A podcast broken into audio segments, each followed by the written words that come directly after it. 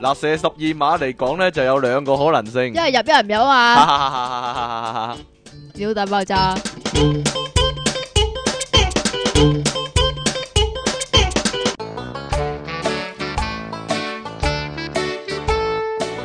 歡迎翻到嚟 popup.com 嘅電腦大爆炸，呢度繼續有你哋嘅節目主持啊！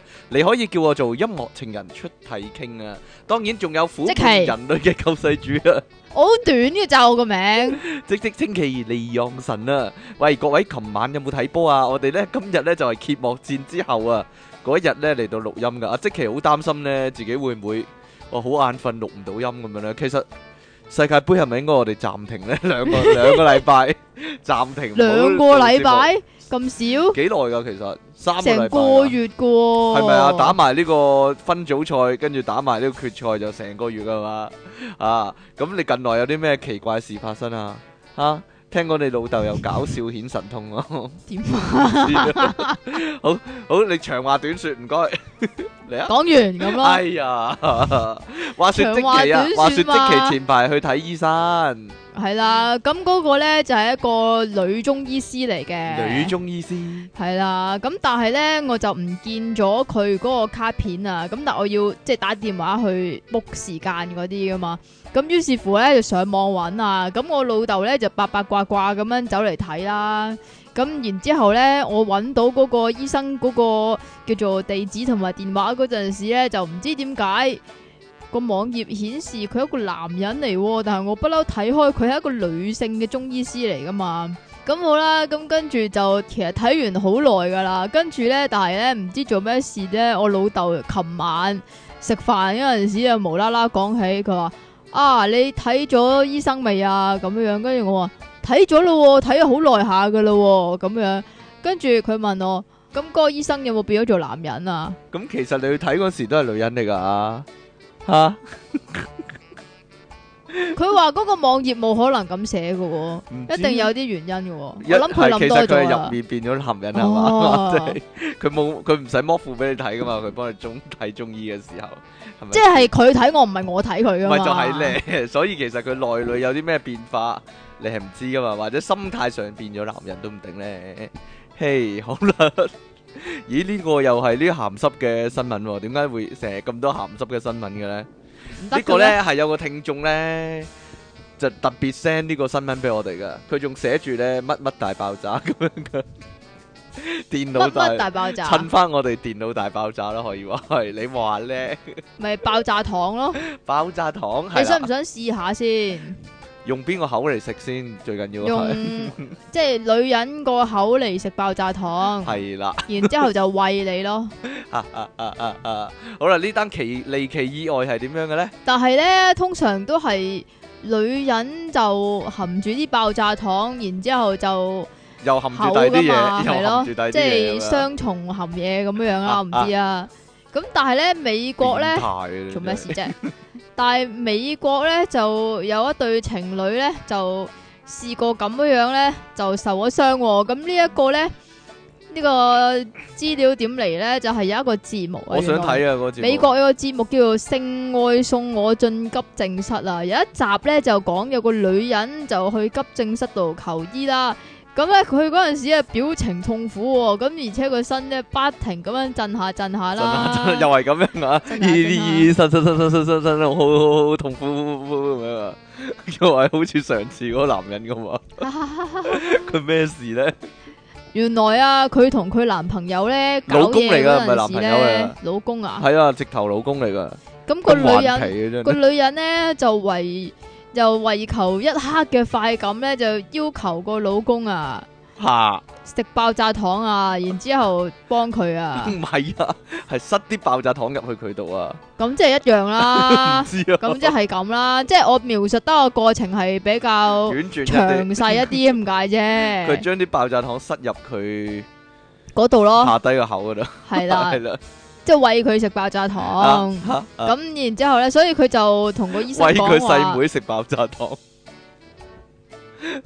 細妹食爆炸糖啦，咁樣係啦，呢個舉動就令到在場嘅醫生咧聽到目定口呆啊！烏晒嘴喎，啊真係唔該晒啊！咁佢咧就塞咗入去之後咧，啊唔係，即係佢阿妹食咗之 後咧，就開始亂跳啦啲爆炸糖，然之後咧就感到非常之灼熱同埋痕癢啊！咁佢話再拖再拖落去嘅話咧，佢阿妹一定會爆炸喎。下低會爆炸呢你啲講叫 嘅咋？電腦大爆炸呢啲叫，後尾點樣救翻佢咧？要洗咯，洗啊，洗下個妹啊，幫個妹沖下涼咁 樣。但係唔知點洗 咧，真係。但係呢個呢個節目好奇怪，唔知點洗，揾水喉洗啩？唔唔唔知啊。即係擺條水喉入去。啊！擺條水喉入去咯，乜嘢都擺入去 咯，又係咁樣。原來咧呢度咧有個叫做美國喎、有個專門講解騎呢性愛經驗嘅我電講視節目咗喎、啦，即係我有啲想睇呢個節目喎、真 係。誒你你咁想講，你講多次個節目 名我唔講啦，啦唉，性愛送我進急症室啊！你不如講英文版啦， 如果唔係下載唔到啊！呢、個節目可以 話係。 sex 咩啊？sex put me into ICU 啊？嚇啊 就咁譯就係 ICU 唔係 ICU 係呢放個深切治療部就嚟 ICU 啊老細，咦 急症室唔係 ICU 啊。 emergency 咯，好啦，誒、呢個呢就係私隱專員公署嘅一個報告啊，佢話呢，邊度嘅私人公署啊？香港噶，香港係 yes 香港嘅，係啊，香港呢誒嘅、私隱專員公署呢，其實呢個新聞呢，我之前喺電視都睇過噶，係就嘛係香港發生嘅呢、個，係啊，佢就咁啊係，我仲喺度諗係咪大陸嗰啲或者大大外國陸哦。大陸都唔會有私隱啦，係咪先？唔知喎佢、就報告咧，原來咧香港咧嘅侵犯私隱嘅情況咧好嚴重啊，尤其是咧嗰啲公司咧對於嗰啲叫做職員啊，成日都會侵犯呢個私隱、喎。其中咧最離譜咧就係、呢一單啊，呢個公署咧琴日咧就公布，唔係琴日啦，肯定近年接到嘅咧工作間啊，即係喺辦公室啦、工作間係啦，違反個人資料私隱嘅投訴個案啊，其中有一單咧就話咧數年前接獲呢個僱員嘅哇！呢個投真訴咧係。極致啊，犀利啊！佢話咧指咧呢個任職投資公司啊，因為咧發現咗類似咧有呢個應該啊就係、經血 嘅血跡，令到老闆咧極為不滿。我好想知呢個老闆係男定女啊！咁佢為求揾出咧邊個漏 M 咁樣啦，漏咗喺個廁所度咁樣咧就要求嗰啲叫做僱員咧就接受啊抽血啊，接受 DNA 測試，跟住咧就比對翻啲經血。係咪一樣咁樣啦？咁啊 幾十個員工入面咧，有部分就屈服咗。哎呀，唯有真係去驗血俾呢個公司啦。黐線 咁但係有部分員工咧就一定，誒、可能嗰個就係疑犯， 嗰、個就係流嗰個人啦， 死都唔制喎。咁於是乎就向呢個私隱專員公署投訴。咁結果咧，誒、呢、個私隱專員啊蔣任雲咧聲咧就形容咧呢單嘢非常離譜啊！批評呢個僱主呢，只係為咗呢個屢次嘅清潔嘅原因而收集 DNA 嘅資料呢，係極不合理嘅。事件嚴重侵犯咗個人嘅私隱啊，於是乎呢，就即刻執行呢個通知啦，咁就要求嗰個投資公司呢，就銷毀所有收集到嘅資料喎。人哋叫潘傑林啊，潘傑林，唔係唔係唔係唔係呢個蔣任雲啊，係啊有另一個啊，蔣任雲因為有呢個咧主任咧就係呢個潘傑林，但係呢個主任 咧呢個誒專員啊，私隱專員就係蔣任雲啊，應該係係啦，咁樣咧同蔣哦佢麗雲有冇關㗎？應該啊。我真唔知喎，真係查下啦，不如可能牽涉到佢嘅專誒嘅私隱啊。佢話咧，防止類似情況再發生啊，唔可以咧再咁樣收集隨便收集嗰啲 DNA 嘅資料喎、唔係唔係唔係，我想問咧。吓咁你經血嗰啲血係肺嘅血嚟噶嘛？咁都有血型可以分嘅咩？誒、其實呢個 DNA 咧，其實係一樣嘅。佢仲要驗 DNA，D N 驗 DNA 唔係好貴嘅咩？哦，其實又唔係好貴喎。原來咧，根據呢個腫瘤啊、血液及埋血液腫瘤科嘅專科醫生歐永仁指出咧，歐永仁，係啊，用點血解啲啲名咁奇唔怪知嘅？喎，有陳永仁個歐人 friend 啦，用歐人人 用血液做呢個身份鑑證咧，其實唔難嘅，唔少化驗室咧都可以做嘅，唔係講緊咧排晒成個人類基因圖譜咁複雜啊，只係好簡單嘅嘢啫。其實每個樣本咧只係需要五百蚊咋。不過呢百驗蚊嘅啫， 係啊，不過驗血 check DNA 咧，一般咧就係警方嘅鑑證組啦、法醫啦，又或者咧好想證實血緣嗰啲爸爸嗰啲，究竟係咪自己嘅呢個仔嗰啲人咧，先至會做嘅啫，私人機咪就構係呢。個係啊簡直就係荒謬啦！佢話你私人機構咁你做漏咧，咗喺真係好廁少會所咁啊！啫，你唔漏知啊你漏咗啲 M 喺廁所啫，所以我我諗咪想係漏咗喺個馬桶嗰度啫，係咪？所以我咪想知係男嘅老細定係女嘅老細咯，我覺得係女嘅老細先會咁嘅啫。係係啊，即係係即係特別特別奄尖聲悶啲， 即係嘛一一定要但係查我出覺得佢咁但樣。我覺得係老細係男人嚟嘅喎，點解咧？因為男人先會做咁變態梗係嘅唔咯，係啦，唔係咩？啲女人先會， 定係嗰個職員好離譜啊，嗨到周圍都係啊，即係好似嗰個台灣台灣女人咁樣啊。啊即係去咗台灣嘅香港女人咁樣啊啊，周圍嗨將啲嘢， 哈哈，哈哈哈哈經血寫字啊嘛，哈冇嘢啦， 得啦嘛。冇嘢啦，講完啦，係咁咧近日咧就唔知大家有冇睇 Facebook 喎，咁就流傳緊呢一個古仔啊，咩古仔啊？你都應該睇過乜嘅。嘢嚟噶？ 你講啊，咁話說咧，咁有個四川嘅女人啊，咁就同個老公咧就結咗婚咁樣樣啦。嚇咁、個女人同埋個老公咧，即係兩公婆結婚滿一百日喎，啱啱一百日。一百日嗯係嗱，啦大家要記低呢啲日子啊。嚇結婚剛滿一百日，咁、個女人就姓胡嘅，三十幾歲，咁曾經喺夜店嗰度工作，依家所以咧技就巧純熟，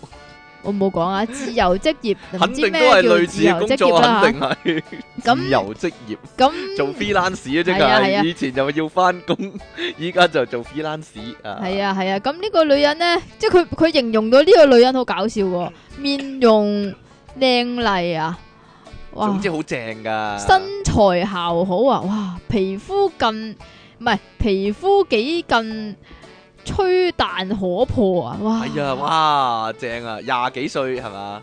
咁個老公呢，就係長跑運動員喎，仲係哦咁體育教師添啊！咁就喺中學做體育老師啊，成日都睇體育 噶。哈哈，咁咁兩個啊身人體健呢，康啦，可以話原來係經朋友介紹嘅喎，咁樣樣就一見鍾情就結咗婚啦。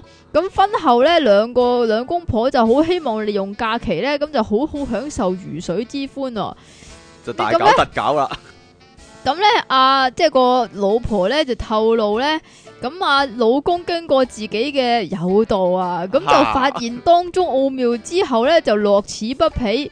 咁新婚期間幾乎每日都咩咩早中晚。早午晚三餐噶，係啊，略二至四次啊，早午晚各二至四次，係各二至四次啊啊，各咦係喎，係啊各二至，唔係點會一百日做咗一千次我啫？未講啊，你成日穿橋啊，你真係好衰格喎、你。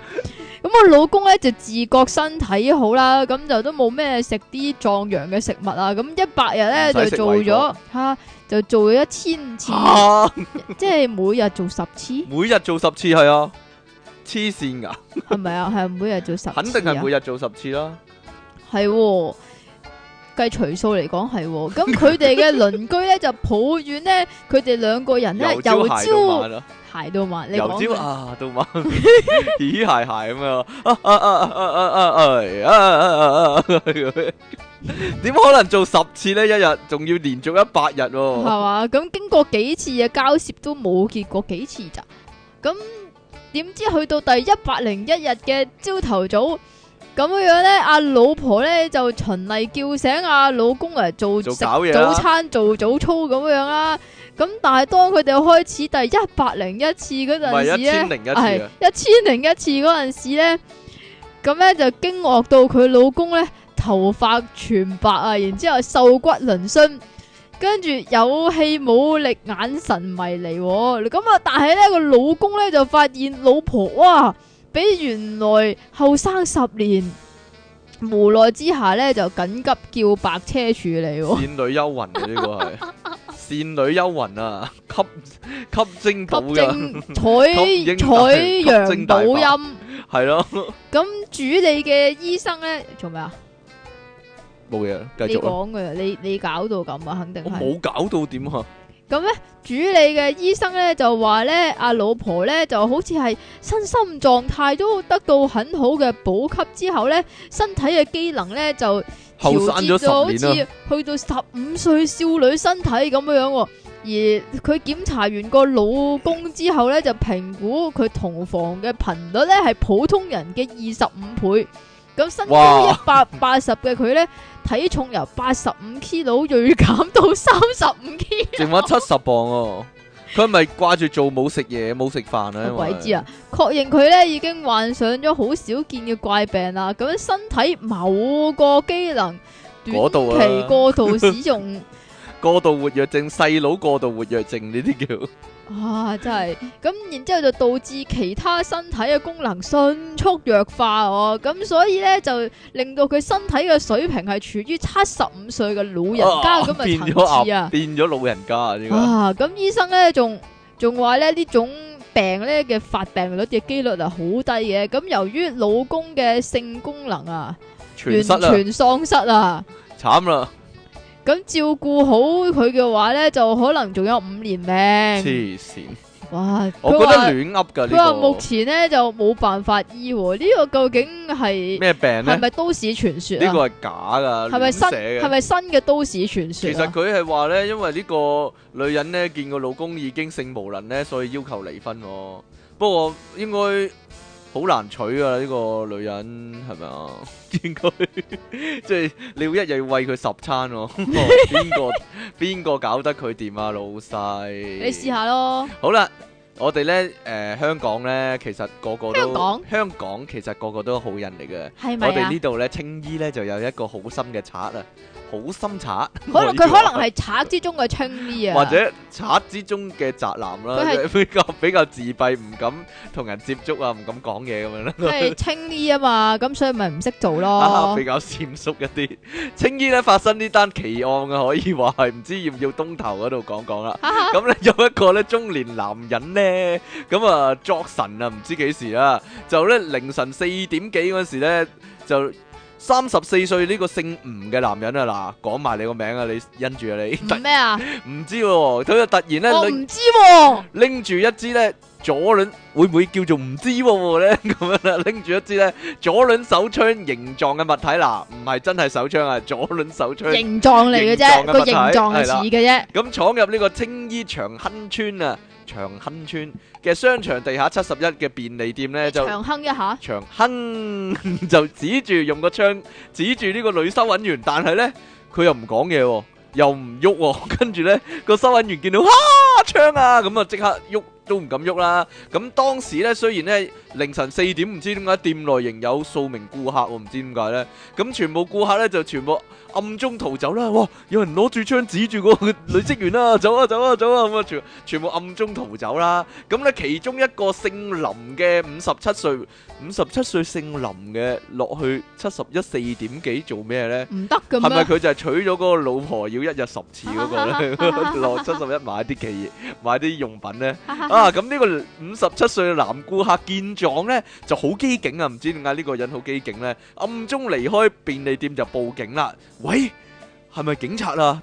跟住啲警察， 唉咩事叫醒我啊？ 咁樣凌晨四點你有冇搞錯啊？咁樣啦，咁話有有有人有槍打劫啊？咁樣啦，唔係啊，係有人揾槍指住個女人啊，又唔出聲喎，又唔喐喎，唔知佢咩事木啊頭？公仔唔准喐，係咯，唔准笑啊鬼上身咁樣喎。咁大批警員啦，嚇有槍咁啊，即刻咧就哇，即刻着晒防彈衣啊，攞晒盾牌咁樣過去啦。咁咧嗰個真係奇人啦，真係攞住支槍咧指住個女收銀員咧，我諗警察唔報知 指咗啊幾唔知耐咧指，咗幾耐，個警察報警，跟住又要着避彈衣，又要攞盾牌，又要攞槍咁咧，應該都一段時間啦，係咪先？起碼三個字啦。誒嗰半個鐘噶啦，係啦，嗰、個人仍然企喺度攞住支槍指住個收銀員，又唔出聲又唔成喎，而個女收銀員一樣都係唔喐喎，企咗喺度啊，動彈不得喎，物唔知點樣算 啦，可以可以中咗埋避彈嘅奇喎，怪嘢可以兩個話人。企喺度唔知 做可以話乜，周星馳啲笑片一樣，可以話係。 警方到場之後呢，好多警察啊，你留意啊，依家有發現呢，攞晒盾牌咁樣啦， 發現有一個呢，身着格仔恤衫，嗱，今次唔係黑衫啦，唔係我啊，同我冇關。嚇牛仔褲同埋帆船鞋嘅可疑男子啊，仍然僵持喺報案人所形容嘅同一個動作喎、呢度真係咁寫喎，同一個動作，佢可能覺得啊，係咪時間停頓唔知？咗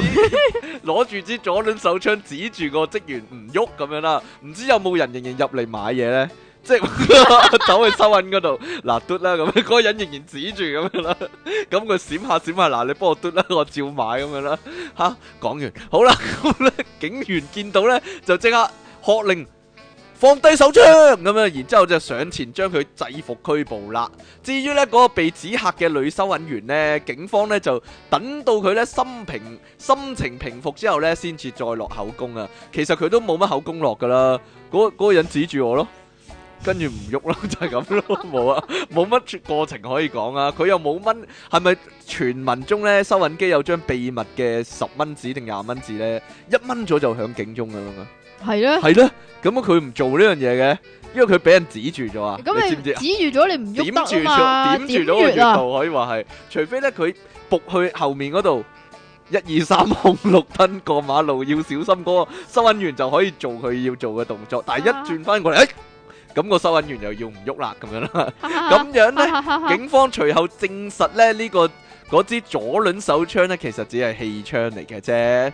消息話咧，有人事後承認唔知邊個啊？呢度咧有好多個角色啊，嗱，可以係女收銀員啦，可以係嗰個着戒仔衫嗰個吳姓男子啦，可以話係誒嗰個警察啦，定還是係呢個五十七歲姓林嘅男顧客？唔知點唔知邊個呢度淨係寫有人事後承認啫。佢話持槍入便利店咧係企圖行劫、喎，不過咧因為佢好心人啊，佢係一個。哦，因為當時店入面咧有幾名顧客啊，所以咧就想等啲顧客咧走晒之後咧，先至開聲打劫啊！咁，但係啲人都走晒啦，走警察都走咗嚟埋走啦，咗半個鐘，佢都未未到呢個適當嘅時機，唔知道即系時機未成熟係啊，就唔可以一錘定音噶嘛。 timing 好緊要啊！你知唔知？女仔打劫同搞笑一樣啊！呢個時間咧，時間性係好緊要啊！警方將呢個案件列為咧，佢唔係列為傻人發現案喎。但俾面佢啊！佢話企圖行劫，同埋咧藏有仿製槍械啊！依家咧就由呢個葵青警區啊重案組第一隊跟進緊嘅，應該好哇！你咁你都講埋出嚟，好簡單，我覺得 點啊？咪捉咗佢咯，橫掂咧將佢收監，佢都係企喺度噶啦，佢都唔喐噶啦。第時上到法庭，佢又係唔喐，企咗喺度，犯人你認唔認罪咁啊？嚇誒啊啊！都係企咗喺度半個鐘都唔喐，認唔認罪啊？你講句啦，啊都係企咗喺度唔喐，呢個係咩事咧？俾人點咗穴道啊！咁一嘢點咗穴道，所以唔識喐嚇。到你啦，老得細啦嘛，得啦。講完啦 我嘛，講完啦。點解我好中意啲法庭戲嘅咧？ 唔知點解睇得睇得無幾多，可能係 你又可以發癲啊嘛，跟住 好難啊！到你 啦，到我啦嘛。咁依家咧咪好熱嘅，係啊，好鬼死鬼死熱啊！但係唔知呢個會唔會喺香港嗰度發生咧？就係大陸啊，有呢個網絡嘅保險公司咧就推出新嘅保險，就係三十七度高溫保。咁而且已經喺呢個微信服務同埋天貓嘅即係淘寶啦，係嘛？嚇網上店嗰度發售啊，咁每份保險咧就十蚊喎，十咁蚊啊，最高可以投保一百蚊咁喎，哇！高温保啊，高温保即係咩意思啊？即係即係天氣咧熱如果嘅話，如果三十七度啊，喺呢個酷氣温啊，唔係喺呢個夏至到酷暑嘅期間，就係六月二十一號到八月二十三號。咁呢個買投保人呢嘅城市，如果出現三十七度嘅高温嘅話呢。咁就自動有錢賠。系啦，咁就有會可以獲得呢個高温津貼補償我喎。賠幾多先買十蚊啊？例如我買十蚊，佢會賠幾多先？每日每多發生一日三十七度以上嘅高温呢，呢、個受保人呢就每日可以領取每一份保單五蚊喎。五哦，蚊真係唔該晒。咁每份即保係如果單兩日嘅話，最佢就有即係已經平咗個數啦。三日就有賺啦。都可以咁講係咯咪就啦。係咯每份保單最多累計領取一百蚊。咁哇！啊咁各地嘅免保日數咧都唔同嘅喎、咁重慶啊唔係啊有免保日㗎原來，哦重慶嘅免保日咧就廿八日，杭州啊廿五日咁樣樣嘅，即係話咁你重慶好鬼熱㗎嘛，咁你有廿八日免保，咁即係話咩啦？要咁即第係廿話九日先有得補，係啦。咁佢奸茅啊！系啊，所以話呢一個咧係對於保險公司嚟講咧係有賺冇蝕㗎。吓所以其實買嗰啲咧就係白痴仔咯，即係話呢個產品啊，就好似咧之前話有一個叫 做中秋賞月險喎，佢性質一樣 啊，即係如果中秋節賞唔到月嘅話，就有得賠咁樣啊嘛。係啊，都係類似一啲同天氣賭博嘅遊戲。我覺得呢個已經變相係一個賭博嚟嘅咯喎，係啊啊，係開大細喎。係啊，即係係咪啊佢美其名就保險啫，其實係賭博嚟嘅，真係係啊廿三十七度以上咁樣，佢仲賭有幾多廿日幾，佢仲有廿幾日免保，即係咁你話玩晒啦，係咯，即係話其實一個月都冇係嘛？咪就係咯。。好啦，呢個呢，誒，如果你開鋪頭呢，不如你想象下，如果你開鋪頭，有人喺你個鋪頭嗰度咩咩？搞嘢，搞污糟咗啲地方咁樣，你會點樣 點樣點 樣叫做要佢哋賠償呢？啊， 呢度呢，誒、重慶啊發生喺重慶都幾先進喎，我覺得 有一係咩對係咧，有一對年輕情侶呢，同朋友去到火鍋店呢食嘢之後呢，打完邊爐啦，咁佢就唔知要搞啲乜啦，咁樣等啲朋友呢離開晒之後呢，佢哋呢就包咗間房啊， 咁就喺房入面呢，將個啲凳呢。排成一排，然之後咧就喺上面搞嘢喎。唔該。哇，好技術啊， 好技術啊！好，你覺唔覺得隨時會跌落地噶？真係 跌碌咗落地咁 樣。吓，咁可能人哋唔激烈咧，幾下就冇咁咪唔會咯。啊呢個可以話係奇奇聞嚟㗎，呢、個係嘛重慶晚報報導啊，事發呢就係二十日嘅晚上七點左右呢，呢對情侶呢同朋友啊，總共呢就七個八個咁樣啦，就去到呢個啊知啦長知啦壽區嘅，大家要睇下啊嘛。去嘅到佢火鍋哋店排凳之後啊，唔該。佢哋包咗箱，跟住呢啲工作人員開始清潔嘅喂，你時候個呢。電話好多嘢啊！啲服務員呢就聽到包廂傳來奇怪嘅聲音啊！咩奇怪嘅聲音呢？有個目擊者咁唔樣係講又啊！起鞋鞋咯一。開始呢，就係、我扮埋聲啊！哦，一開始呢，就係、啲拖凳嗰啲聲音啦，跟住之後呢，就發出啲淫穢嘅聲音啦，淫淫杯淫啊！舌嘅聲音啦，咦鞋鞋咁樣啦，接接有啲水聲嗰啲。好啦，乜咁清楚嘅知咩？啊，我都唔知啊。你睇得嗰啲多啊，嗰啲先會放大嗰啲聲嘅咋， 唔該。服務員咧，阿金女士話咧，因為呢啲客人已經撇晒啦嘛，所以聽到呢啲奇怪嘅聲音咧，啊，點解會有啲聲嘅咧？就覺得好奇怪啦。咁後來咧，就透過玻璃望入去咧，包廂入面竟然有兩個人喺度。搞緊嘢喎，咁樣咧，金女士咧呢、呢個服務員咧即刻推開門，一推開之後咧嘅一幕咧即刻令佢咧，哎呀好怕醜啊咁樣咧遮住塊面唔敢睇啦，遮住對眼唔敢睇 啦。佢話咧，佢哋正喺咧一排凳上面咧上演激情啊！唔知點解咁文雅呢個金女士， 呢個男人俾我呢一推門咧就嚇到咧企咗起身喎，會咦？唔會斷咗咧？ 係啊，點解企起身啊，佢唔想褪後先嘅咩？係啊，不如你係啦，一嘢咁樣起身，會 卜一聲啊卜咁樣咯， 吓冇嘢啦。你諗得太點解佢 多可啦。以即時上升嘅咧？佢唔使褪後先上升嘅咧？咁人哋可唔可以短啊嘛，解釋下咁一企 起身就射咗出嚟啦。可唔可以有慢動作重播啊？呢球點樣入噶？好啦，火鍋店嘅老闆咧，即刻走過去啦。咩話？有人搞嘢，咁啊，我要即刻睇，咁樣走咗衝過去啦，睇睇睇睇睇就走過去啦。跟住個金女士話：哎呀，你遲咗一步啦， 做掹完啦咗出嚟啦，咁樣啦，咁啦。咁佢講到去嘅時候咧，發現呢對情侶咧依然係衣衫不整，仲有嘢睇啊，係嘛？仲未着翻好啲衫啊。咁，但係佢哋嘅動作已經停止咗喎。停止咗，又係嗰個指住揾支槍指住人嗰個人啊，停咗， 佢又係攞住支槍嘅，停咗呢個男人。 咁咧，本來呢個火鍋店嘅老闆都幾豁豁達嘅，本來就冇乜嘢嘅。不過咧，佢見到咧呢個張凳嗰度咧有一攤污糟嘢喎， 覺得咧哎呀好唔老禮啊！咁於是咧就要求咧，大家估下佢要求點樣賠償啊？佢話咧誒，咁咧你整污糟我張凳啊嘛。嗯，咁你要喺我鋪頭度燒炮仗，以示 以示驅邪，以示協議喎、燒炮仗，以示協議咁樣喎、佢話咧，佢話咧呢、呢個呢呢兩個搞嘢嘅男女咧，不單呢個係有啲咩邏輯嘅關係啊？唔完全知哦，冇好喎。邪啊！可能俾啲嘢整污糟咗張凳，好邪啊嘛！嗱，依家唔老禮，通常喺香港咧就係咧，你點都封翻封老毛嚟啦，咁樣封翻封利是嚟啦，咁樣啊嘛。但係佢就唔係啊嘅，佢就要佢燒炮仗，你幫我燒翻串炮仗嚟到，即係驅下邪咁樣啦。即唔係知啊做翻點樣場法事咁啊整個啦熱，熱鬧鬧咁樣 啦，咁樣啦，你搏完嘢咁樣，你爆下嘢咁樣啦。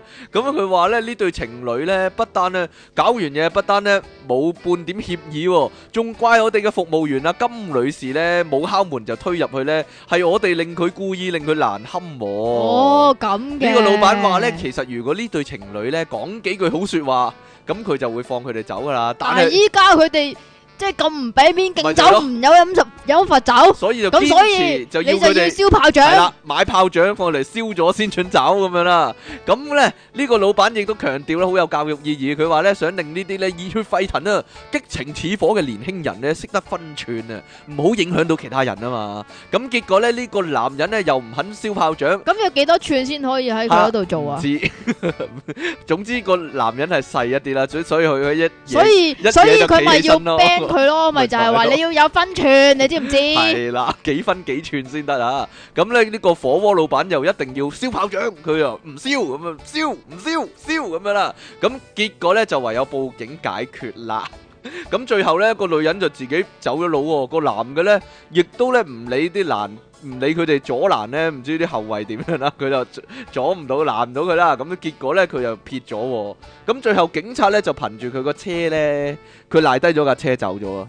即 係然之後憑住個車咧嘅車主咧就打電話去，喂，你係咪上次搞嘢整污糟人張張凳啊？跟住佢話冇啊冇啊冇啊，死都唔認咯，就係、咁樣啦。結果都係咁樣，可以話係奇案一單啊，都係要攞去花家姐嗰度再講一次。 吓，冇嘢啦，哈哈哈哈！到你啦，喂，依家有好多都做奇案噶，冇嘢啦。咁又係喎，好啦，最尾一單呢，就同今日嘅有啲關係啦冇，錯 啦，亦都同飛機有關。係啦，唔知點解又同波又同飛機有關喎，真係係啦真係犀利啊！咁呢個英國對秘魯啊，哇，對秘秘魯啊，魯啊，你幾時秘去秘魯？秘秘魯魯啊啊，秘魯有秘魯，係啊，挪威啊，挪威啊嘛。係啊係啊，咁呢就喺呢個。英國對秘魯好心就唔使出呢啲咁嘅古惑招啦，切真係秘魯係咩波嚟啫，真係因為佢哋全部球員都係秘撈嘅啫啊嘛，咁所以就吓、都唔使咁啦，係咪先？咁當地主隊就係英國喺呢個倫敦嘅温布利足球場比賽，但未係點解聽過，呢個係咪嗰啲世界盃前嗰呢？啲嗰啲熱熱身身賽賽嚟啊，嗰啲係啊啊，，應該係啦，揾人制下旗啊，試下刀啊，吓吓，係啊嘛，所以先揾到秘魯先嘅至揾啲，啫秘撈嘅人嚟啦，不如咁樣揾啦，香港嗰啲去一辦。咁當地主隊啊，英國隊嘅球迷呢，就試圖喺比賽嗰陣時干擾着紅衫嘅秘撈球員啊。咁一個球迷呢，就喺觀眾席上面呢，就接咗隻紙飛機、喎。咁做咩事無啦啦接飛機呢？呢、個究竟幾多歲呢？係咪小朋友嚟唔嘅？知道咧，咁然之後咧就射向場中，咁就想影響對方咁樣樣啦。呢只飛機咧就竟然咧就飛咗好遠好係遠，慢慢飛，慢慢飛咁樣樣，跟住咧最後咧係直接射到去其中一個秘魯嘅球員個頭嗰度喎。哇！連之跟住咧就啲球迷咧就即係大呼小叫啦，覺得 哇哇好勁 啊，世界機啊呢個！個可以話係，咁喺比賽即係射中嗰一剎那咧，嗰啲仲觀開心眾過啊，入波啊 咪，就喺度起哄，啊哇正啊！咁但係被突襲嘅球員 咧 Go！就唔知道紙飛機喺邊度嚟啦，咁啊又又唔理下佢咁樣樣唔喎，理唉架飛機繼續踢波， 可以話失真係嘥晒。失敗真係，真係好心對秘魯唔使咁啦，啲英國球迷真係，嘿，咁你知英國球迷係不嬲，你都係英國球迷嚟㗎喎咁點啊冇？嘢啦。 好啦，今日咧，我哋第一百三十七集嘅電腦大爆炸咧，就係講呢個世界波啊！各位，琴晚有冇睇呢個揭幕戰啊？我有睇 啊，喂，點樣啊琴 晚啊，係琴晚，我對我嚟講係琴晚係啦對我嚟講都係。好啦，不如講下呢啲先啦。講真，你係捧邊隊噶？阿即奇利昂神 唔係講呢嘢，啲，講邊啲啊？梗係講你睇世界盃嗰陣時會受有啲咩事前準備啊嗰事啲前㗎準啦。備啊！你就好明顯冇準備我啦，瞓覺先咯，你我瞓覺瞓先覺。先咯，係啊！我凌晨四點起身，咁我咪早啲啲瞓唔咁得啊，㗎三點半起身嚟睇咯。唔得噶。點樣？啊？你一定我要一醒定住要嚟係睇。啊！如果唔係嘅話，瞓咗就瞓咗噶啦。你瞓？咗起唔翻身啊？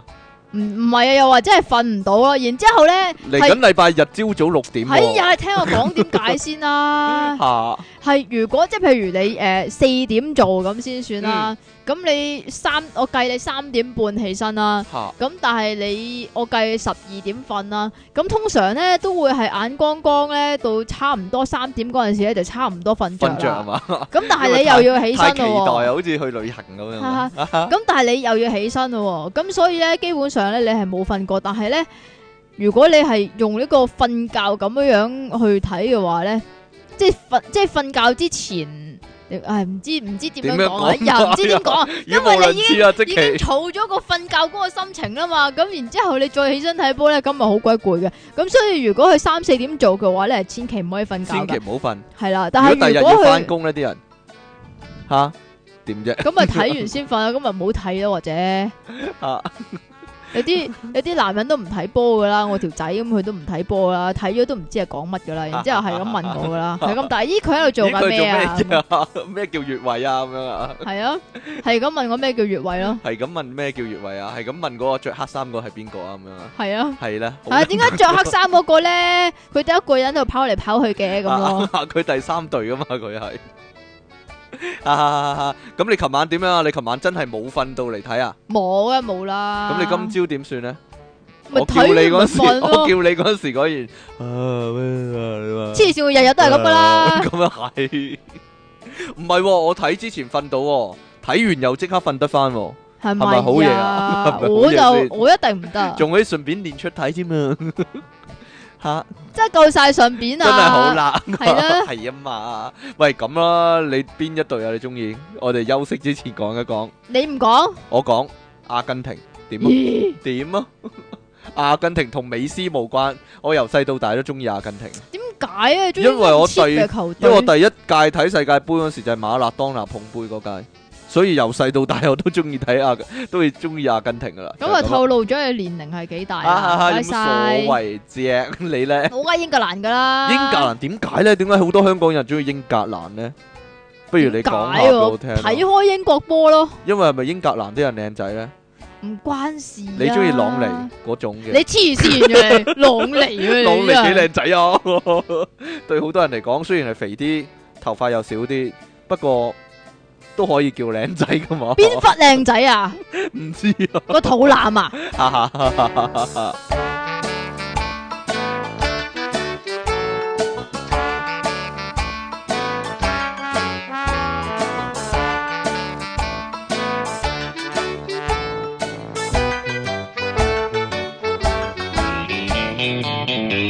好啦，歡迎翻到嚟，歡迎，歡迎啊！歡迎啊，歡迎歡迎翻到嚟 pop up 你係 .com 咪想嘅講粗口啊？電腦大爆炸，即係啲廣播嗰啲咧，好容易唔小心講咗粗口啊！ 繼續所以依家咪有嗰啲咩粗口廣播團咯。 粗口廣播團，即係即期啦。 依家繼續有出體傾同埋即期離岸神啊。今日我哋講世界波啊，講波啊，喂， 講波下啊你嘅波啊，係啊，我個波啊你嘅波，你應該係要啊講嘅。你你好波啊嘛，好啦， 點啊？你中意邊隊啊？啱先有冇講啊？英格咪蘭啊嘛過，咗咯。你中意英格蘭啊嘛？不如我哋睇下英格蘭嘅形勢咯，好嘛？好啦。 好啦，英格蘭喺今年嘅世界盃咧，就喺呢、點啊個。足球評述員啊，你 D 啊，組 D 組啊，睇下佢嘅對手啊，哥斯達黎加嚟噶。應該冇嘢啦，係哥嘛？斯達黎加哥斯達黎加，哥斯達黎加係咪達爾文嗰度啊？吓即係 達爾文發現進化論嗰度， 唔我唔知喎，係係馬達加斯加嗰度。哥斯達黎加應該就呢呢隊係俾人輪大米嘅一隊啦，可以話呢一組入面。但係佢另外兩個對手呢，一隊係 意大利、另一隊呢，好奶怪。有冇信心啊？你認為英格蘭嚟講有啊，得唔 得啊？咁都有，咁都有。但係呢好賤格咯。英格蘭攞過幾多屆世界盃冠軍啊？一屆啊意，大利咧我點知啊？三屆咧，起咁啊點碼。 啊？但係咧，我覺得好衰咯。點解啊英？格蘭第三場先對哥斯達黎加咯。哦，咁啊哥信斯心達盡失啊，可以唔話係啊，係咁哥斯達黎加已經俾人傷痕輪，累累啊。 已經俾人輪咗兩嘢咧，可能第三場咧會奮起噶嘛。唔會咯，，我諗已經傷痕累累啦。即係已經死咗啦。已經係嘛係咯，後後面鬆弛咗， 已經慘啦，哈哈哈係啊嘛。你唔好拎起個咪啦，係啊。但係今個禮拜已經係英格蘭咯，係嘛？已經英格蘭對意大利咯。係啊，英格蘭左哦睇噶啦，佢應點該死，出出街睇佢點嗰陣死啊！真係時，應應該點該拜啊？拜， 明啊，明不久 矣。好啦，英格蘭依家有邊個勁人啊？講啊，數嚟數去，五隻手指都係數嗰個，都係朗尼咯，朗尼 啦，就係全英朗尼國啦最靚仔嗰個啦。。依家自妖從碧咸退休之後你。都黐線 啊！啊，最好打嗰個啦。 唉、真係懷念嗰陣時，舒利亞咧冇嘢啦，講 下啫。知文啊，舒利 亞知文啊，係知文係邊 個啊？龍門咯，唔係叫知文咩？嗰、個人，嗰個叫知文 咩？嗰個叫咩人啊？唔係叫知文咩？佢好驚喎，大佬。好啦，我諗都係坎坷啦。好啦，不如又睇下我中意嘅阿根廷嘅形勢啊。阿唉，根廷喺 F 組啊，咁 咧佢嘅對手就包括呢個波士尼亞咩嚟嘅咧？其實係波咯，士三尼隊亞都唔知係咩嚟伊嘅。朗同埋納及利亞，我諗我依家預測啊，唔使八爪魚，亦都唔使熊貓，呢一呢一組應該阿根廷同埋納及利亞出線噶啦，納及利亞我都唔知係咩非喎。洲隊咯，非洲嘅球隊。你唔俾伊朗出線㗎？伊朗好冇波噶，其實伊朗我唔知啊。啲女，咧， 咁我唔知啦，真係 我就係伊朗式分居咋。係唔係啊？我唔知邊伊朗識唔識踢波㗎。邊一隊識得分居啊？就係伊朗。伊朗咯，係啦。好啦，咁就睇嚟阿根廷應該坐定粒咪路，一定賤格咯，冇事。啦。我我完全英格蘭係應覺該得一定會戰師弟啦，應該一定戰呢個意大利師弟 你黐線，阿根廷嚇，完全就係爛仔球隊嚟嘅，咪好咯，全部都打矛波有型有款。嚇。你咪咪話英格蘭真係對阿根廷嘅話咧，我諗幾件入廠啊！英格蘭真係 入咗啦，已係經咪啊見腳踢腳，見波踢波，真係乜都踢啊！唔真係。係啊！見到個波佢唔踢波噶，踢你個 頭咯，系咪啊？咪就係代表佢起腳起得高啊，好嘢啊！呢啲 唔好咪講唔笑，係喺禁區都唔知做咩事，又無啦啦無啦啦倒掛咯，係喺啊！哦中場倒掛都唔知咩事咯，馬拉當拿年代開始啊，已經用已經係打矛波噶啦，已阿經係打呢個根廷不嬲都打勁矛波，波已經打啲啦勁波，可以話少林足球一樣啊！真係即係無啦啦揦個士巴拿出嚟，都係好正常，因為佢係一個整車師傅嚟噶。冇錯啦。喂，睇下其他啊佢隊，避佢避撈先係踢波嘅，你唔好足球評述唔員。係啊，睇下其他好唔好隊嘅形勢啊。德國都幾好嘅喎，德國嗰嗰組都唔錯係喎德。國佢係你都中意德國噶嘛？係啊，哦係啦德國都係對葡萄牙啫，冇乜德嘢。國對葡萄牙，其實葡萄牙咧呢啲咧。牙係點啊？其實全隊得一個勁咧，我諗都係唔係好得噶啦，係嘛？係咪？啊？仲要我好憎即係嗰個 C 朗嗰添啲 C 朗啲球迷一定大嗌，喂，你有冇搞錯咁啊？一人球 隊係咪啊有？One man band 啊！哎呀，美國有冇機會咧？應該唔得噶啦，哎呀！算罷啦，但係睇嚟咧，呢個日本隊同韓國隊咧，竟然有機會出線喎。係嘛？係啊，韓國咧嗰組咧就係對於呢個比利時同埋阿爾及利亞喎，仲有俄羅斯。俄羅斯不嬲都有啲機噶啦，應該嚟係嘛？講，所以韓國隊咧係有機會得噶喎，你唔好揦住個咪揈嚟揈去啦，因為我睇唔到個個熒光幕啊， 係啊，會㗎，會哎啊，呀死啦， 會唔會有外星人幫手咧？呢個韓國隊、日本隊都唔錯喎，形勢，哥倫比亞其實好幫㗎。咁係啊我點咧？以前咁啊啫，以前啊， 以前有呢個金毛獅王啊嘛。咁我點華啊？達拉馬依家冇啦， 咁樣咧，我成日講啲幾十年前嗰啲咧，因為咧我冇嗰啲華特拉賣哥倫比亞嘅咩？華達拉馬係哥倫比亞噶，點解我唔係係記？咩噶？我你記得係咩啊？我記錯你印象中係咩啊？ 因為我記得係德國嘅。黐線啊！你都 黐線嘅你都好啦，呢、個个呃日本嗰組咧就有希臘啦、象牙海岸啦，咩嚟嘅咧？今屆世界盃呢啲象牙海岸咪有個海比亞岸啦有好多象好多象牙好嘅咯，離奇啊！今年世界盃啲隊真係智利都入到世界盃，真係奇怪，真係。唔得嘅咩？琴日睇嗰場咧就係呢個巴西對呢個克羅克羅地亞啦，點解呢度寫克羅埃西亞嘅真係？點樣啊？你琴日睇得興唔興奮啊？唔興奮喎。點解咧？即係你會諗住巴西對克羅地亞，巴西個氣勢咁勁，咁就一定係即係面倒噶啦。點知唔係，到到最尾即係係一臨面倒喎，其唔實。係咯，你臨嗱完場前十分鐘仲要俾人哋克羅地亞撳住嚟攻，琴日入四球波，四球都係巴四西入球都係巴嘅西，入嘅。 你話唔係一面倒係乜嘢啦？咁冇嘢啦。你淨係計入球嘅話， 係咪咁先你唔使咁你唔使睇人哋點樣製造攻勢噶啦。但係你你覺巴西都係啊陰濕波嚟你㗎。覺唔覺得唔唔係好巴西嘅風格啊？唔係以前應該大腳抽咧，即係啲腳啲波離晒地，衝力射球咁入噶嘛。依家全部地波射死角位咁樣，陰陰濕濕咁樣啦，真係真係睇得我唔係好爽啊！真係嘛係？喂，不過我有個疑問乜嘢啊？ 有咩疑問咧？仲巴西除咗尼馬之外咧，啊即係仲有個後生噶嘛，白白淨噶嘛。阿 King 咯，咩啫？ 做咩？你話係卡卡嘅，你話嗰個係卡卡嘅係啊，我就又唔記得咗佢嘅名，係咪卡卡啊叫唔做知？啊，我淨係知卡你卡卡卡笑笑啊嘛。咁所以咧，佢就淨係識得 卡卡笑，就唔識踢波啦。啊 唔係啊，琴日仲有個好大隻噶，叫做變形合衣啊，係啊好，真係好大我隻真啊，係完全就係變形合衣 好大隻噶。 仲有啊，佢行過去咧，佢係殺唔切掣咧，掉到個人咧，嗰人成個撲街 啊！佢唔係特登拱佢冇出手啊，佢佢只係一路一路衝過去，跟住嗰個人嗰個人停咗佢咧，一路跑咧，其實其他人可以飛開晒係㗎咯，啦，咪已飛開經。晒直線盤球呢小志強一樣，簡直係嗰個人犀利啊！中途即係中途俾人換咗啦，同埋入烏龍波嗰個啊，你 做咩啫？六號仔，咁蛋，你叫咩？六號仔叫咩名咧？入烏龍波嗰個。唔記啲得啊頭髮啦。慘晒出嚟，啲頭髮馬塞路啊！係啊，好似係啊。咁你話佢陀衰家啊嘛？系啊，完全地陀相間，佢傳波佢又傳失波，接佢又接唔到，跟係咪啊住仲要翁高，點解點解我覺得好似同你一齊睇波咁樣？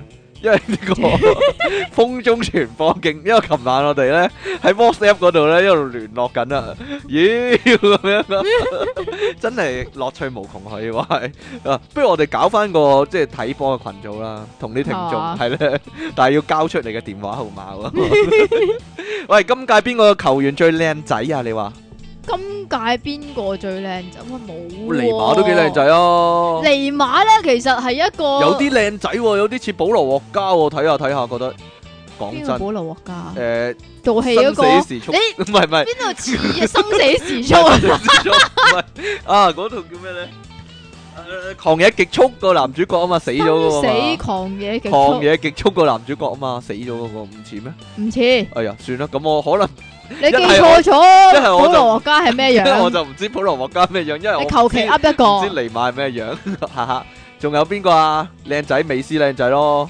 我唔覺得美斯靚。美斯唔靚仔咩？美斯咁樣都唔靚仔啊？唔靚仔。咁即係你都覺得我唔靚仔啦，吓冇嘢啦，咁你係唔靚仔啊？算數。呢個係事實嚟好啊！啦，人人覺得 C 朗靚仔，你又覺得唔靚仔啦，我好憎 C 朗啊！因為佢似劉華啊嘛，你喂話，佢完全地係葡萄牙版嘅 劉華，因為佢七三面對住個鏡頭咁，一定要吓 冇嘢啦。唔係啊！你唔覺得佢嗰啲動作咧？點樣點啊？你直頭好似睇到劉華喺度踢波咁㗎我覺得似林峰喎咁，佢戳啊嘛，戳俾你睇啊嘛，佢錯得好似劉華㗎，仲要知道 仲要知道個鏡頭喺邊個咪就係喎咯，吓。唔知點解佢一路盤球，你咁樣佢一路知道個個嗰個鏡頭喺邊嘅喎。所有批評嘅字句咧，都係嚟自即奇噶。各位， 我知道啊好多 C 朗嘅聽眾，好多 C 朗嘅球迷啊， 唔係 C 朗嘅聽眾，C 朗冇做節目嘅。 嗱，嗱你講啊，全部都 即係 C 朗同埋美斯都好波啊！我講嘅呢 句你咁啊點 啊？點啊？唔靚仔咯，得唔靚仔幾靚仔哦？德國有冇靚仔啊？今年通常唔係靚仔其實都嚟自呢德國噶喎。德國嚟講啊咧就淨係睇佢踢波好啦。你話靚唔靚仔咧就見仁見智嘅啫。係咩？點解啊？我都覺得 都係唔得，都係 唔得啊，算吧啦。即你真係係自要從求高啊！你自從碧咸走咗之就冇後，晒靚仔啦。唉，唔冇啦，依家最靚仔嗰個就係朗尼啦嘛，英格蘭。好啦。你講一次啊！吓，唔係啊，可能今屆世界盃又會出啲咧，即係 好好波嘅人咧，即係之前你未知佢好波，啊突然間就爆出嚟，原來佢好好波咁樣啦。啊咩咯？墨西哥個咯，墨西哥個咩啊？菲蘭迪斯咯。哎呀，我成日想知噶，哦你知咩啊？其實墨西哥有冇墨西哥麵包食嘅咧？吓，講真，咁揚州有冇炒飯食嘅咧？揚州梗係有炒飯食啦， 但係菠蘿包係冇菠蘿咯。好啦，點啊？你中意歐洲波定南美波咧？請問，歐洲咯。我中意南美波啊。咁啊點啊？講下啫，即係歐洲波好悶啊，我覺得。歐嚇歐洲波咪睇到你歐洲咯。你唔覺得好悶嘅咩？ 正所謂長傳急攻踢花陣鳩，現代的足球整體戰入手啊嘛。即係你覺得西班牙嗰啲好睇啦。西班牙好睇啲，照歐洲波嚟講叫好睇一啲。 不過點都係阿根廷最好啊，係咧。琴日咧，阿根廷用手踢波㗎。嗱嗱，其實原本咧阿我。根廷唔係踢過波其㗎。實原本我就諗咧，點啊？有邊隊一定會睇咧？阿根廷一定會睇，嚇巴西一定會睇。但係琴日睇完揭幕戰咧，我覺得巴西唔使睇啦，嘅踢拜拜。法真係唔係好南美波咧，唔係啊，佢哋好龜縮啊。好龜縮咪就即係係睇咯，琴晚唔知點解咁龜縮嘅咧咪。就係咯，同埋遠射咧喺度搞乜鬼咧，唔真係係唔係遠射，咁人哋嗰個叫做喺禁區頂開始射啦嘛，咁都係射程範圍嚟即係嘅。下下入面咁多人就走去起腳射都傻嘅，唔得㗎真咩係唔係幾好啊！入啲啊嘛，應該入啲入啲 進攻入啲咁樣啊嘛，入啲先 射好啲，即係咁出射咧會生女㗎，係咪咁啊？入啲射先會生 仔㗎。㗎。喂，你中意邊隊球衣啊？如果真係有得俾你買嘅話，我今屆我冇乜點留意喎，但係咧講翻以前 Ờ, 咧，啊，德國咯，德國隊球衣好有型咯。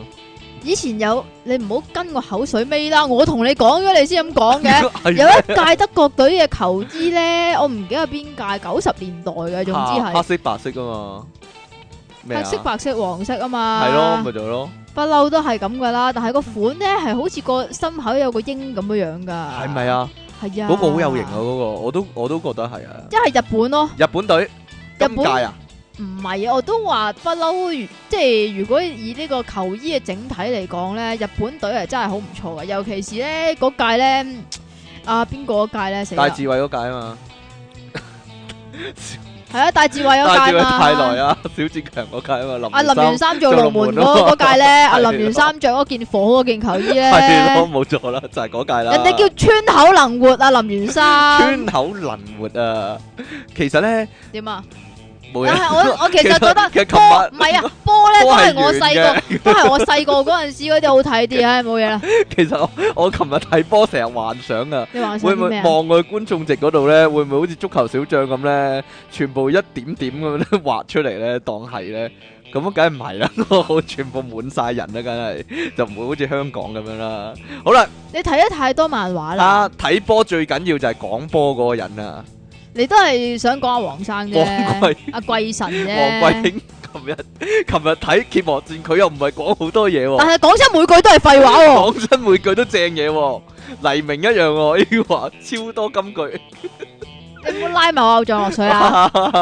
琴日琴日我一路睇已經一路諗噶啦，我仲即刻寫 WhatsApp 俾你。啊啊，如果一陣真係射十二碼嘅話咧，會唔會 TVB 啲人咧會唔會串佢嘅咧？ 因為黃貴慶依家算唔算 TVB 嘅人啊？唔講算，真，咪就係佢咯應該係嗰啲短期約嗰啲嚟咪啫咗嘛。我就喺度諗啊，TVB 好中意用呢句噶嘛。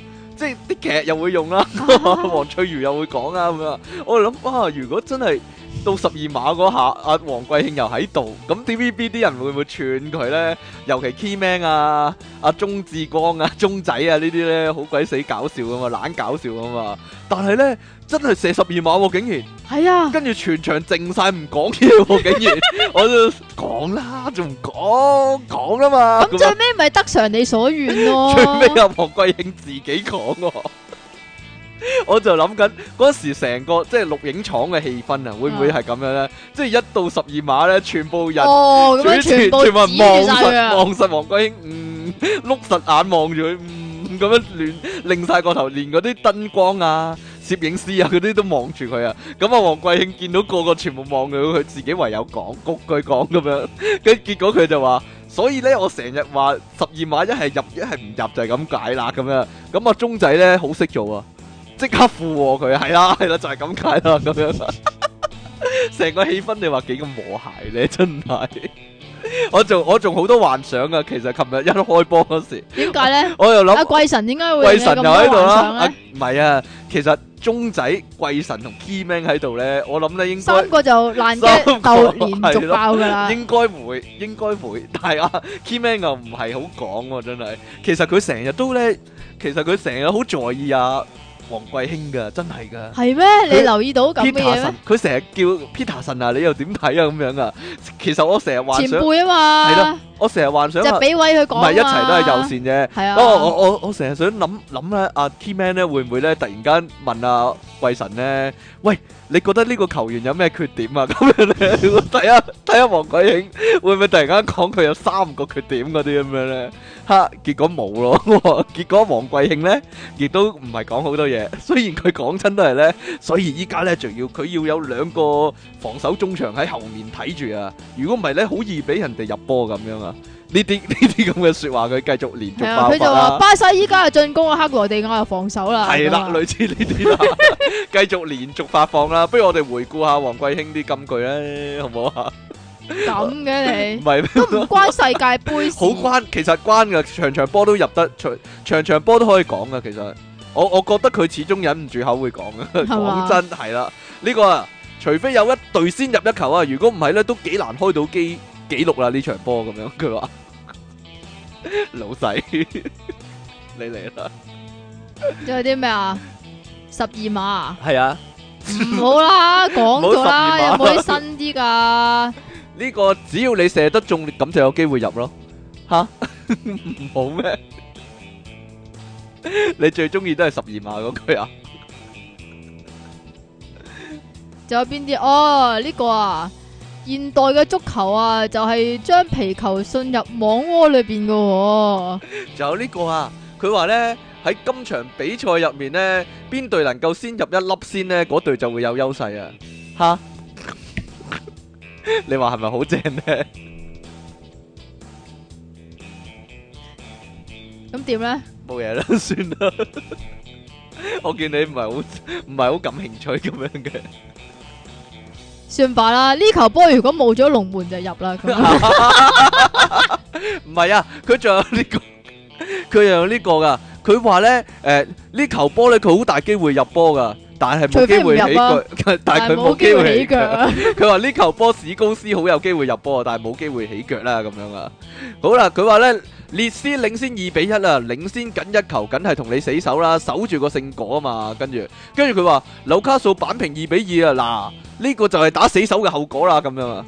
冇嘢啲神又係佢，鬼又係佢啦你。講噶啦，你講噶啦，我唔覺得啦，我覺得好嘢啊，真係金句都係金句噶嘛。冇錯，金句真係金句，左手又係肉，手背又係肉，可以話係。 阿 Keyman 啊，琴日啊都同阿鐘仔啊連續幾搞幾個爛 g 啊，咁啊 點咧？阿你 Keyman 點解你咁在意人哋啲爛 g 咧睇波噶嘛？我好鍾意係咪啊？好中意聽啊，真係阿 Keyman 阿 Keyman 話啊嘛，你都想搞埋一份啊入去係嘛？要攞冠軍啊，咁啊啊要有七步啊嘛。啊，跟住阿鐘仔即刻接落去啊嘛，咦七步可以成詩噶啦喎，咁樣啊嘛， 冇嘢啦。其實咧好無聊啊。冇嘢啦，巴西巴西有個球員叫奧斯卡噶嘛，係啊，一出嗰陣時我已經諗，咦一陣會唔會講奧斯卡咁長獎咧？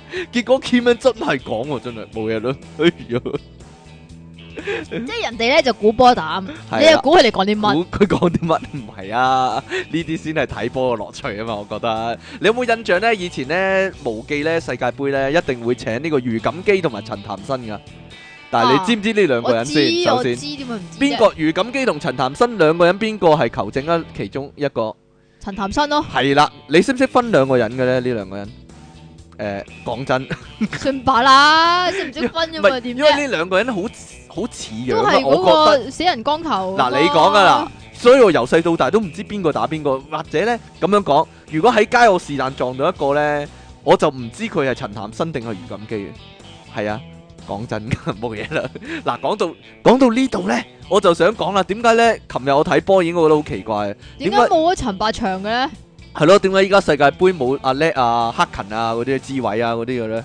啊，唔我係唔係阿叻屆屆係咪都有㗎啦係咪咩應該今晚就會出現咧係？咪啊？今晚荷蘭啊嘛，荷蘭叻啊 嘛，唔知咧，咁黑勤一定係英格蘭啦，宋係啊禮勤啊宋嘛禮， 你講噶啦，你講啊，宋禮勤啊嘛，唔知唔知佢有冇嬲咗咧，咁咪要唔要唔要咧？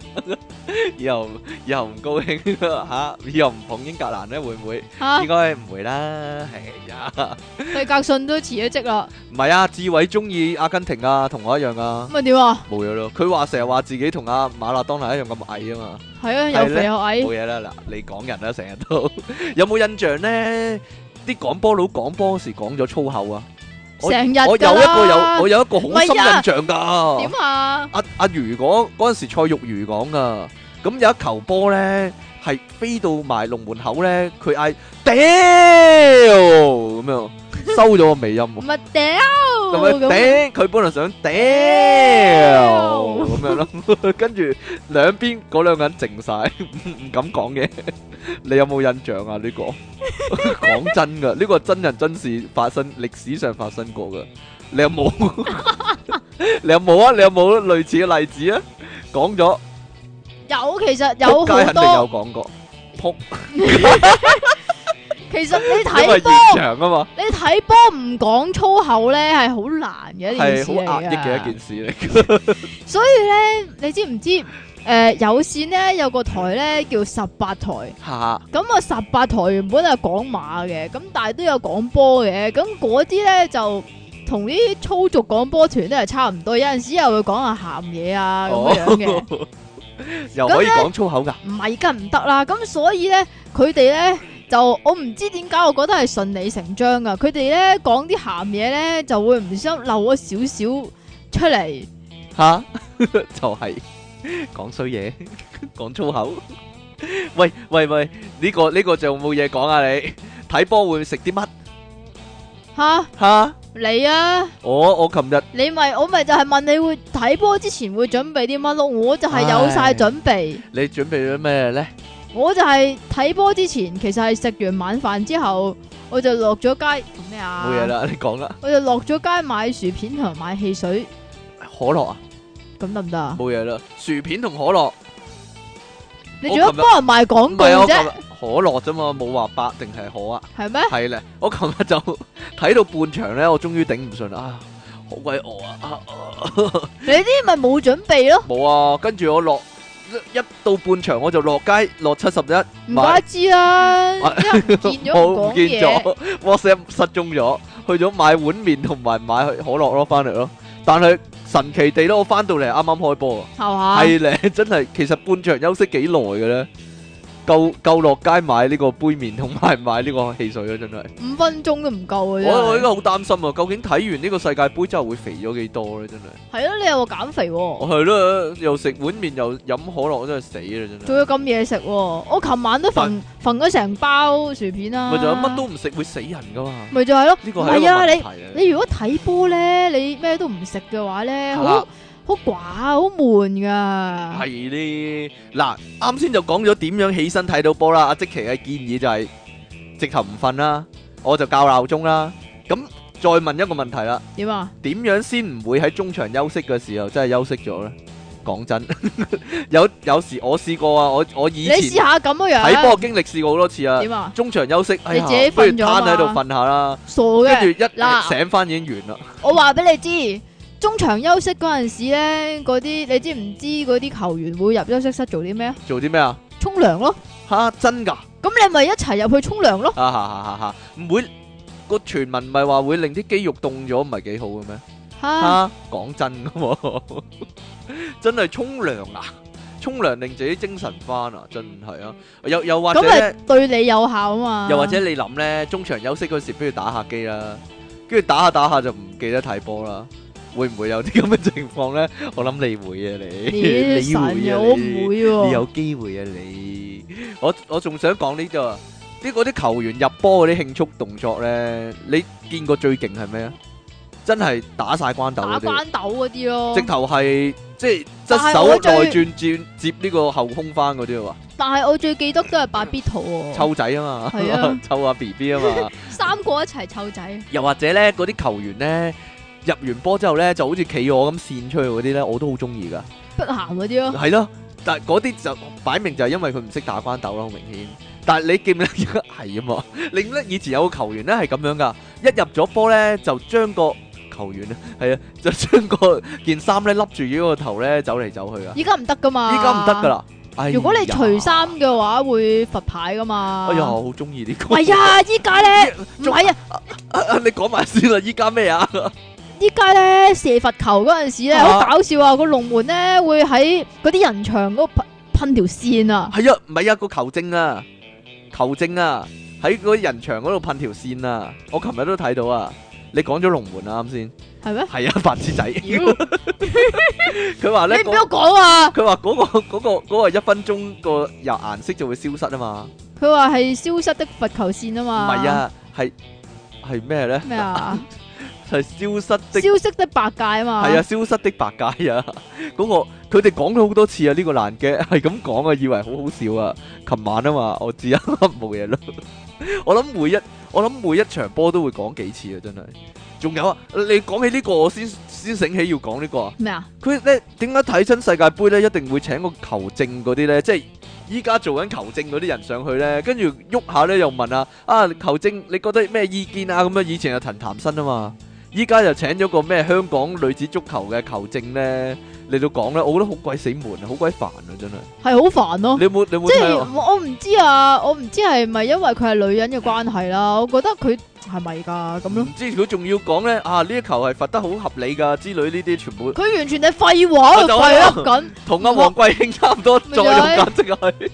仲要俾佢廢出話聲中嘅嘅。廢話，即佢點都要俾俾唔同嘅人講下噶嘛，我都唔知啊，真係但係咧，我其實咧有一個疑惑咧，啊，就係香港如果你去評述一一個球賽嘅話嗯咧，你好少有 dead air 出現噶嘛。應該但係如果你睇外國嗰啲咧，你可能轉轉到 Pearl 台睇咧，佢好多時好會唔多講時嘢係，係啊唔講嘢噶嘛。係啊，就係啊俾你喺度睇噶同埋嘛。同埋我即係插入少少由零開始啊，好想咧，如果有個人曉 channeling 咧，即係曉通靈咧，啊一路望住個畫面就通翻阿叔落嚟講，咁 咁咁啊精彩啦， 又或者係咯，通翻五房明落嚟講，咁啊精彩啦，好啦，冇嘢啦。你做呢樣嘢咯。講下啫，我唔識通靈啊嘛。啊係啊 好啦，啊講講下啫。啊啊好懷念啊，咁你咪揾下邊個咯，揾你個搵 friend 咯啊。仲有我好懷念啊，詹叔講波咯，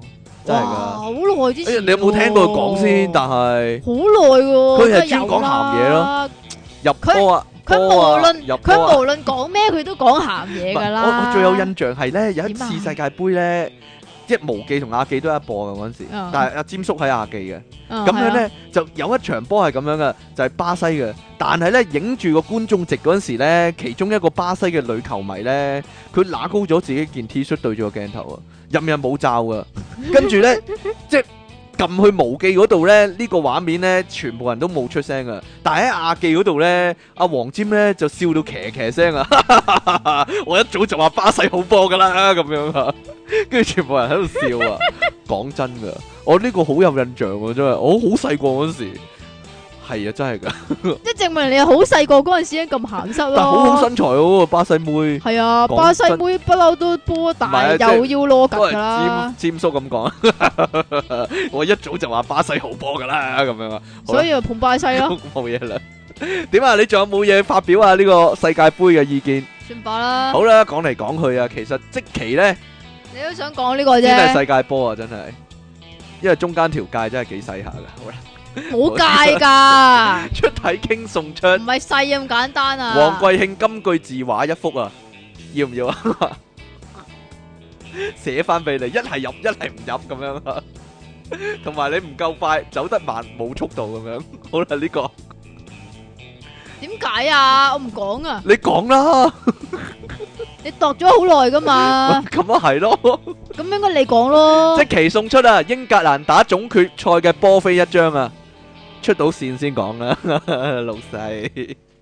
即其利昂神睇波好眼瞓，爆炸私人相吓，應該睇完波好眼瞓嘅。你啊，長信俾你啊，呢封長長的信送給你。咁長信不如短信啦，有冇短信啊？冇啊。冇啊，兩位主持人，你哋好哦。諗翻起我第一次聽出體傾係三成首期嗰陣嘅，一開始都唔覺得佢搞笑㗎，直到佢成日扮阿 Neil 講嘢嗰陣，先知佢原來係搞笑嘅。我記得扮有過一一次集㗎嘛，新年嘅 SP 啊，新啊過年嘅 SP 啊。係啊，有啲咁嘅嘢咩？有啊出體傾都有份扮阿 Neil 講嘢，真係幾搞笑噶，幾搞笑噶咋？幾搞笑㗎咋，唔夠你係好搞笑係啊，啊，喺呢度，喂你啊，有個少少嘅要求啊，佢話喺呢度我有個少少嘅要求，唔知出體傾可唔可以現場再扮下阿 Leo 講嘢呢？你聽緊嘅係電腦大爆炸。都唔似。喂，唔似啊，算啦，我好耐冇聽到阿 Leo 講廣東話啦，我都吓好啦，講翻今日嘅主題吓。哦，今日嘅主題呢啲咩？我都有單嘢同大家分享下。話說有一次同幾個 F 去一間東北菜館食飯，食飯嗰陣仲有人表演咩啊？仲有人表演二人轉啊？係咩嚟我㗎？都想知喎，二人轉添啊佢話，哦，二人轉啊，真係啊！不過佢哋轉啲添啊，二人轉。二人轉添，即係英格蘭轉咗去阿根廷咁樣啊，二人轉添，轉咗個添嚟啦，不過佢哋啲 get 仲爛過即期嗰啲咯，一啲都唔好笑。之後仲有個抽獎環節，我夾咗下舞台隔離啲獎品，一等獎係部大電視，其他嗰啲就唔好記得啦。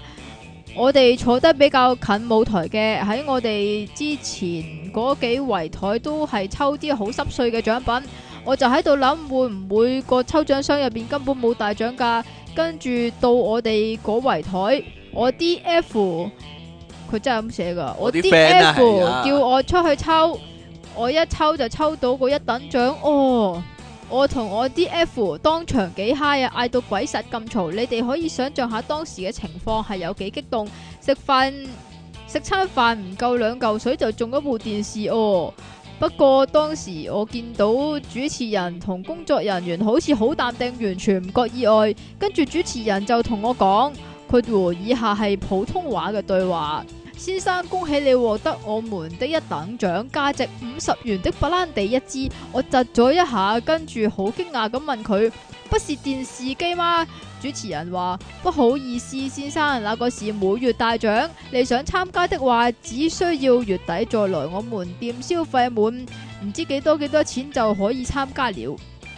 最後我連嗰支值五十大洋嘅白蘭地都冇攞到，因為我叫佢幫我換成二等獎啊！吓，點解嘅？一罐山楂五十蚊嘅白蘭地你飲唔飲啊？講真，五十蚊嘅白蘭地你留意一下，算罷啦，我山楂都唔會要咯，唔該。山楂山楂餅啊，一罐咁多啊。類似啩，我都唔知啊。哦，即係好多藥食，所以要食咁多山楂啦。從此呢間東北菜館就喺我嘅生命入邊消失咗，入邊消失咗，邊消失咗，消失咗，失咗，失咗啦。好啦，今次分享嘅就到呢度啦。問題我一共講咗幾多次抽獎呢？第三次來信都未諗到改咩名嘅，上次俾即奇問係咪每次來信都會數住第幾集㗎？答案係啊哈哈嘅神秘小魚。佢學呢個金吉人啊， 佢學逆襲的金吉人啊。呢、個即其利讓神打低方敬文爆炸詩人，咦冇應我喎、我嚟咧。佢係詩人啊，A B C 個 C 啊呢，個我哋要兩個一齊講啊！佢話呢，佢千辛萬苦諗出嚟嘅 promo 呢，俾阿即奇呢亂咁讀 啊，令佢大失所望啊！ 又到咗咧推廣電腦大爆炸嘅時間啦！依個係一個專為推電腦大爆炸而設嘅 promo 啊！我嚟先啦！今次我哋教大家嘅一句歇後語就係、快啲聽電腦大爆炸啦！因為每次聽電腦大爆炸灰到爆嘅人都一定會笑到抽肚抽筋啊！以下就係一個生活化嘅例子啊！早上星期出體傾，哇係行到去一間小學外邊，好多家長因為小朋友入唔到心儀嘅小學而唔開心，仲要喊苦喊忽咁。咁你哋就可以指住佢哋講。快啲聽電腦大爆炸啦！當你講完呢句嘅時候，你發現附近你發現附近嘅有十個家長，哇，唉，咩文法嚟嘅呢？十個家長都好似喪屍咁無精打采咁一齊衝埋嚟，你立即發覺勢色不對，就逐個逐個指住佢哋個頭，再兇啲咁講。快啲聽電腦電腦電腦電腦電腦電腦電腦電腦大爆炸！你講少咗係咪啊？是但啦，由於有十個嘅關係，所以要講十次，又或者。十部電腦大爆炸！啊由於身為喪屍殺手嘅出體傾，眼見咁多喪屍不斷咁湧出嚟，毅然決定為民除害，抱住必死嘅心態衝入最多家長嘅喪屍嘅禮堂嗰度，走上台，指住台下嘅家長大嗌：電腦核爆炸！啊呢個喪屍危機就係用一個電腦核爆炸之後，終於圓滿解決咗啦。大家聽完呢個咁實用嘅例子之後，下次見到有朋友唔開心嗰陣時，都識點做啦。清朝堤壩的電腦，哇！講啦小爆炸！啊係少少少啊！ 節目主持人你哋好啊！上集你哋一開頭講喺泳池度風池電掣啊嘛，咁風池我就明啦，電掣呢意思係咪即係封咗個池嚟裝電掣咁解啊？不過裝咗都用唔到啦。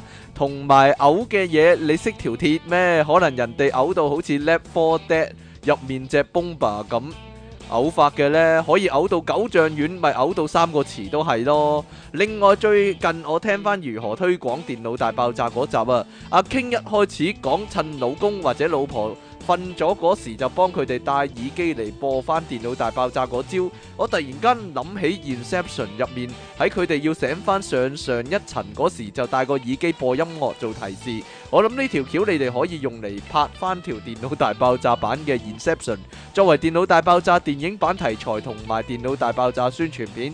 人哋就播音樂，你哋就播電腦大爆炸，係咪幾好呢？今次就短翻啲啦，近排都冇咩好講啊！恭祝你哋清朝提霸喎、休息咗兩個禮拜冇寄信嚟俾嘅，俾出體傾問我個名之後應該點改，而諗咗兩個禮拜嘅即期問我個名使唔使咁長啊？但我個名或者將會越嚟越長嘅。有特別改名技巧嘅，來自 UC 零零九三的真冰火版天魔透明逆襲的金吉印上喎，我想問佢寫咗幾個的呢？鬼知咩？一個人應該兩粒的嘅啫喎。睇嚟歇後語嗰集浸嘅來信真即其有少少招架不住，作為賠作為賠罪送你兩個新歇後語，兩句開頭都係離岸神早起，一句係十年逢一閏，另外一句係發夢都冇咁早，請笑納神合以逼冤上。都係阿朕啊呢個。再回應嗰集啊，有聽眾講到曱甴嘅經歷啊，朕又分享下。有晚仲未有電腦大爆炸聽嘅有晚啊，朕喺度睇緊《天龍八部》，睇睇下突然有隻曱甴爬咗喺朕隔離，朕就成本書拍落去，點知勢力得滯佢流走咗。之後點揾都唔知去向啊！咁嗰晚就由得佢，而重點係案發現場就係朕的農場，以上冇打錯噶。最後即其離岸神曱甴爬滿身、喎。咦再執着於每次來信都寫詩，但好可能俾人話江堂，你話咪係咯嘅令你大嘔特嘔的荷蘭產 上，依家全佢部哋都作咁名，依樣家噶，佢作哋唔名話唔作詩，佢作詩啊！哋作名啊！親愛嘅電腦大爆炸主持人，你哋好，其實藤子 F 不二雄啊，哈哈哈！可以二紅可以畫叮當畫到咁紅，你哋話叮當係咪好陳皮，唔係好神奇呢？心急人上啊！哈哈！親愛嘅電腦大爆炸主持人，你哋好啊！請問離岸神最擅長嘅武功係咪凌波微步呢？哈！心急人上。某報道指出，哦一個男人年屆四十，但仲好似小朋友咁中意大波，係會令佢嘅拍檔上圍一貧如洗。三版噶，所以曾積奇咁貧都係荒唐傾理害噶。不過又有幾多女孩子可以好似曾積奇咁喺微雨間散發一股英氣呢？即其利昂神乜都佢最貧、喎，令你大有特有的荷蘭產相。唔該晒，好快咁回應下一二七集曱甴係會咬人㗎，神合耳壁捐上係啊，曱甴會咬人梗嘅咩？係會我啦未，試過俾曱甴咬喎。佢話呢個呢係真係問題嚟噶。有冇人聽過有隻飲品叫犀牛水啊？犀牛喺水營箩會揾到一支唔係好大嘅膠樽，透明嘅。有冇人試過係咩味？營箩又係咩呢？同埋係咩嚟嘅呢？究竟解答到朕嘅，朕會送你圖書館內打死嘅蜈蚣一條喎、謝謝神合耳壁冤上。最後咩有個。嚟㗎？我都想知啊，犀西牛水啊！水，西水我就知，唔知咧。好啦，最你後話你知 最後㗎西牛水我就唔知咯。最後一個係咩啊？ ，King Sir 可能係三個詞都接住同一個詞水過濾系統，所以要同時封三個詞。C K 啊，邊個係 C 好多 K？人好多聽眾咧，好關心咧青衣個泳池啊嘅問題啊， 究竟點解會一個人嘔要封三個詞咧？呢如個果係正常人嘅諗法如果各咯位。仲有仲有其他諗頭嘅話咧，即係究竟點解要封三個詞咧？歡迎你哋繼續咧寄你哋嘅推理答案嚟俾我哋啊， 我哋會繼續講噶。啊，好啦，咁今次節目時間去到呢度咯喎，大家記住啊，呢度依家呢，我哋有呢個 YouTube 嘅頻道呢，就係、King and Jackie 啊，咁樣呢，除咗有靈魂永生之外呢，仲有呢，我哋全部嘅其他嘅節目啦，依今日呢，我已經上傳晒呢所有舊嘅宇宙通行證上去啦，咁係啊幾時有新開唔開㗎？心啊？開唔開心先？睇、啊啊完世界盃先啦，依家好忙要睇世界盃啊！我哋好啦，咁我哋下次節目時間再見咯喎。拜「拜。